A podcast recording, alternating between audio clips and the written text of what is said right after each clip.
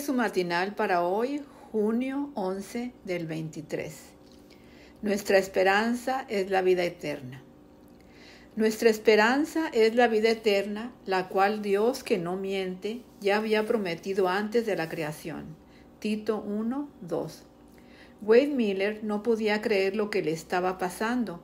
Como aficionado al voleibol, Miller llamó al servicio de venta de entradas para los Juegos Olímpicos que se estaban celebrando en Atlanta y les explicó que quería comprar dos boletos para uno de los partidos cuando ya estaba llegando al final de la compra. Le pidieron su dirección a fin de enviárselas por correo y ahí comenzó el problema. Cuando Miller informó que vivía en Santa Fe, Nuevo México, la persona que lo atendía se negó a venderle las entradas, bajo el argumento de que no podían vender a ningún país fuera de los Estados Unidos, y él vivía en México. Miller explicó que no vivía en México, sino en Nuevo México, para que le ayudaran.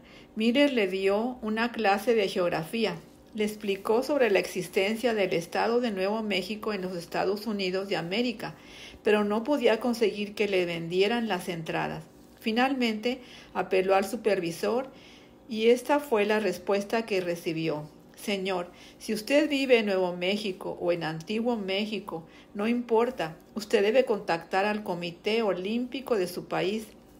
Ante tamaño ejemplo de ignorancia, el Comité Olímpico Internacional tuvo que excusarse con los habitantes del estado de Nuevo México, porque uno puede reírse, enojarse o por lo que lo sucedió al señor Wade, pero lo cierto es que nuestro amante Dios entiende muy bien lo que significa decir algo y que no te crean. En las Sagradas Escrituras el Señor nos ha dejado miles de promesas. Sin embargo, cuando leemos esas promesas, muchos solemos dudar de la palabra de nuestro Creador.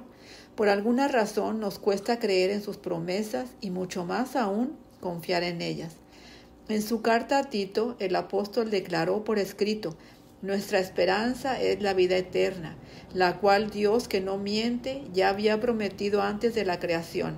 Ahora, a su debido tiempo, Él ha cumplido esta promesa mediante la predicación que se me ha confiado por orden de Dios nuestro Salvador.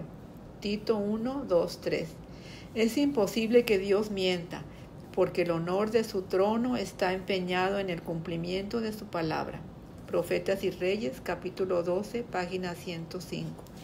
Él cumplirá sus promesas, ya sea que vivamos en México o en Nuevo México. Amén.